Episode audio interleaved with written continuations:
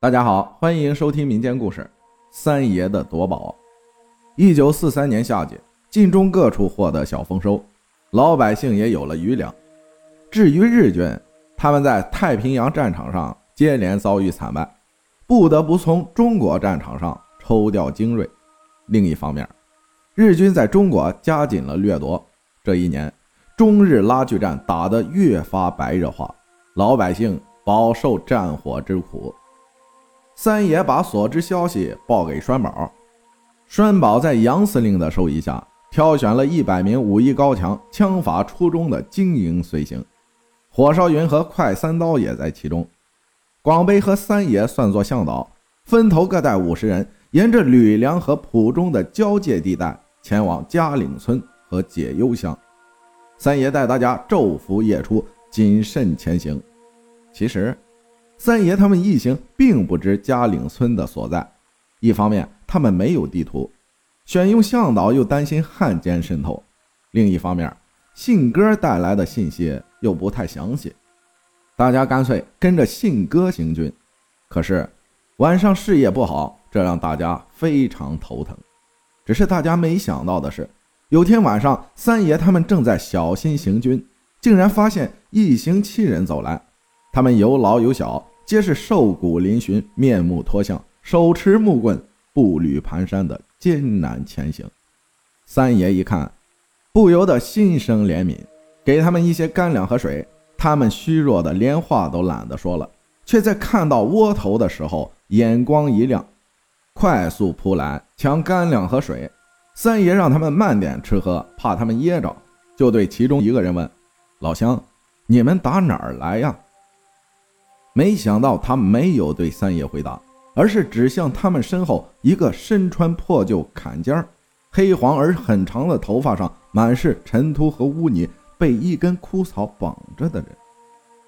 这人用半生不熟的话说：“托人，口音接近广东音，却难以听懂。”他给三爷做手势讲解，大意是向北直翻两座山，往那边的小峡谷去。会更快的到达。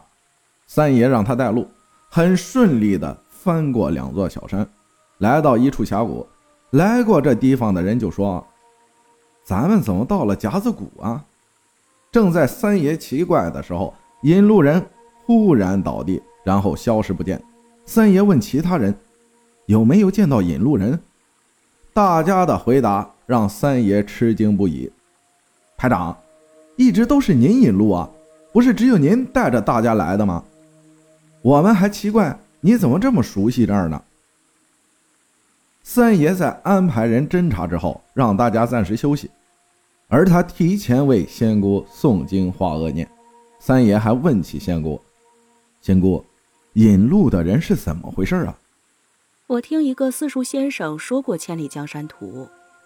仙姑回答三爷：“宋徽宗年间。”年少成名的王希孟因画艺高超，被徽宗收为弟子。他在游历各处后，潜心半年，画出了传世精品《千里江山图》。可是不久，王希孟就死了。那个引路的，莫不是王老先生？三爷不由震惊。蠢材！仙姑怒道：“王希孟死时才十八岁，还没现在的你大，怎么可能是个老人？”仙姑继续说：“其实，王希孟之死一直众说纷纭，莫衷一是。但广为流传的说法有两种：一是他身体弱，染病死的；另一种是他给徽宗呈现千里饿殍图，被徽宗赐死的。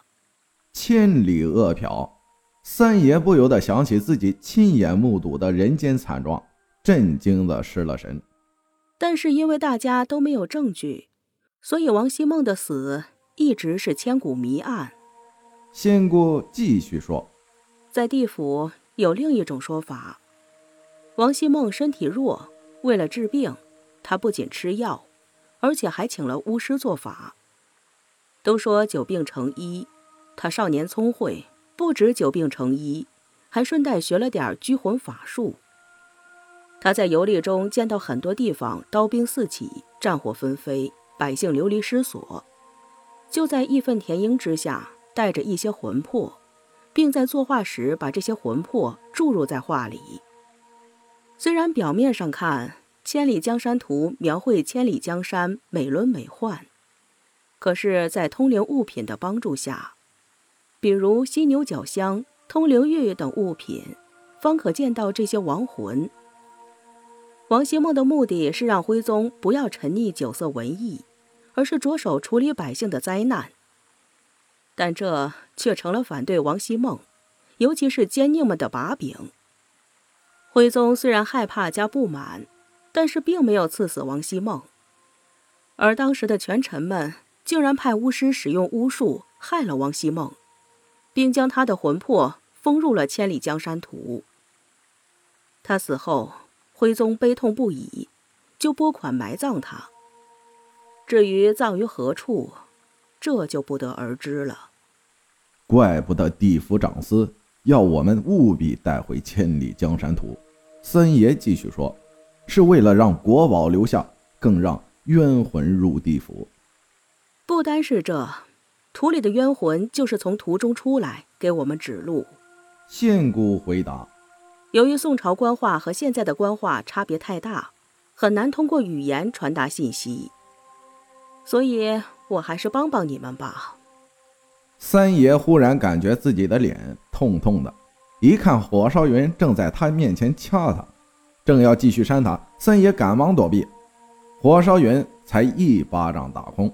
三爷连忙问：“你干嘛打我呀？”“好了，你可算好了。”火烧云随后解释：“你刚刚说给仙姑诵经，念着念着就不动了，怎么叫都不应，我就掐你扇你，终于把你扇醒了。”三爷这才恍然大悟。原来自己已经灵魂出窍了。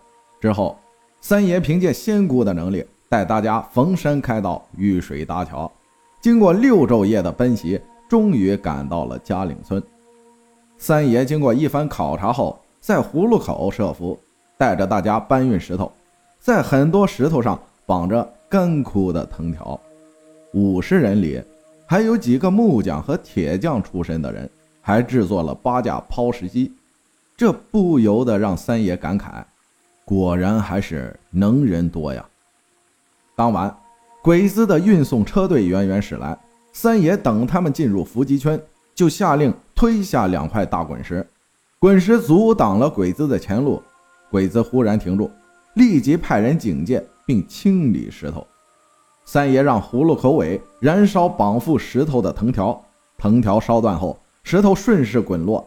堵住葫芦口尾，随后一支支带火的箭射向鬼子的车旁，一块块滚石从两坡滚落，空中还时不时有几块巨石砸向鬼子。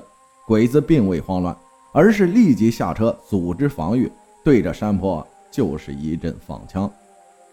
三爷严令大家在抛石的时候不能弄出火光，并要求大家扔一块滚石换一个地方。这就使鬼子失去了目标。同时，与之相反的是，鬼子有不少被火光照亮。几个神枪手对着鬼子射击，同样是打一枪换一个地方。而火烧云则带着大家暗中摸索到鬼子身边，先是抛去一颗颗手榴弹，之后他们向空中扔一些石灰粉和辣椒面，然后他们用湿布蒙好口鼻，拿起砍刀和刺刀就对。鬼子攻击，鬼子这时也没有慌乱，而是快速戴上防毒面具，关闭枪身的保险，立即分为至少两人一组对战火烧云。其中有一辆车子从车队里向外跑，但是碍于前后车辆拥堵，鬼子的这一行动让三爷看得真切，他立即让人冲杀。这一次，鬼子为自大买单了，他们戴上防毒面具后，视野受限。很快各自为战，被大家用以少打多的形式战胜鬼子。这一次，三爷冲上去确定了指挥官所在的位置，指挥大家用抛石机砸。指挥官左躲右闪之间，被三爷身旁的大李一枪击毙。鬼子失去了指挥，逐步乱作一团。这一战虽然大家身手一流，占尽天时地利人和，鬼子誓死抵抗。还是牺牲了二十多人。三爷命令大家认真检查鬼子，不给鬼子动手和反抗的机会，然后赶快搬运鬼子车上的宝物，也把鬼子的枪炮带走，带上足够的弹药。三爷带大家走向安全地带，让大家对着日本卡车抛火时，火引燃了车内的燃油和木板，引发了弹药的连续爆炸。三爷不敢耽误，赶快带着大家沿小路回去。这一仗，三爷以快打快，出其不意，攻其不备，夺回了宝物。在掩护文物过程中，三爷根据仙姑和黄鼠狼的指引，躲过了很多防线。并顺利的和接应的栓宝碰头，返回了永和。八天后，另一批宝物在广悲的带领和八路的辅助下，才运到永和。听广悲和尚讲述，他和快三刀带人在解忧乡埋伏，用了夹杂曼陀罗和苦艾草等迷幻药粉的陶瓷雷、捕鼠夹和老虎夹，以及为数不多的地雷混合起来，做成了真假地雷阵，对付鬼子。很快，鬼子乱了阵脚，但是接下来大家放火烧车，引发炸弹爆炸，同时细菌弹和毒气弹也爆炸了，引发鬼子死伤惨重。令人称奇的是，没多久天降大雨，大雨冲刷了不少的毒气和细菌，但是大家依旧十分小心地搬运宝物，宝物竟然也绝大部分完好。这下大家又喜又忧。喜的是顺利获得宝物，忧的是大雨增加了运输难度，大家行进缓慢。在随后的几场遭遇战中，快三刀损失了三十多名兄弟。要不是遇到八路军出手相助，大家很可能就全军覆没了。三爷和师傅一比对宝物，发现自己得到了《千里江山图》和一系列典籍字画，却唯独不见玄壶大成。而广悲获得了一堆金银珠宝首饰，其中还有一尊五光杯，通体由琢玉雕成，呈碧绿色，月光下倒入美酒，里面就会有光影晃动，宛如一美人翩翩起舞。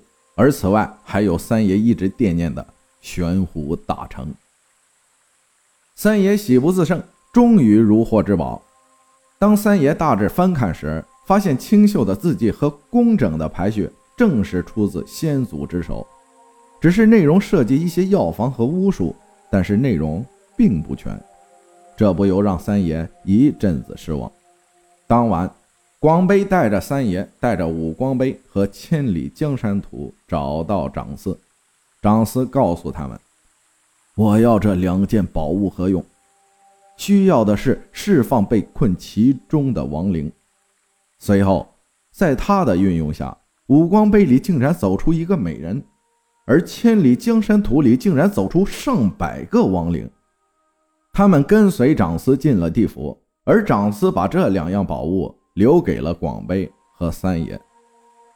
三爷回到营区睡下后，梦到长司带着一大群人向三爷致谢，三爷向大家还礼，并向长司问：“我不敢奢求其他。”只想请长司是否知道我的家人和传家宝所在何处？你大哥已去，你的母亲受不了颠簸之苦，也在三年前离去了。你的父亲和四弟走散，你二哥依旧在皖南参军，他们都有好几年阳寿，但是你的兄弟，明年要有一场大灾呀！长司知无不言。你若帮他，得等到两年后，你自然会在异国他乡遇见他。只是，请长司直言。三爷对长司作揖，请他继续讲。只是以后他不管娶妻生子，你都要支持。长司说了个大概。这是当然，三爷爽快答应。哪有哥哥不希望弟弟娶妻生子、成家立业的呢？既然答应，莫要反悔。长司继续说：“两年后你会因一起冤案见到四弟，只是能否在有缘地点找回传家宝，我就不确定了。请您明示。”三爷继续问详情：“天机不可泄露。长司说完，继续说：“但我可以告诉你，你的传家宝因为各方争夺，已经是散落多处的残本了，而全本并非孤本，还有一本存世。如果你找不到，你的后人自会找到。”多谢长司。三爷说完，他就梦醒了。这之后，三爷和其他人联合继续打鬼子。第二年，大家转战到豫北。再后来，杨司令冤上，他因多次帮助八路军，被诬陷为通共，被派往滇缅战场。在这里，他见到了当年才十五岁的爷爷，两兄弟得以团聚。在这里，三爷前所未有的遇到了百鬼夜行。感谢艾米尔的故事，谢谢大家的收听，我是阿浩，咱们下期再见。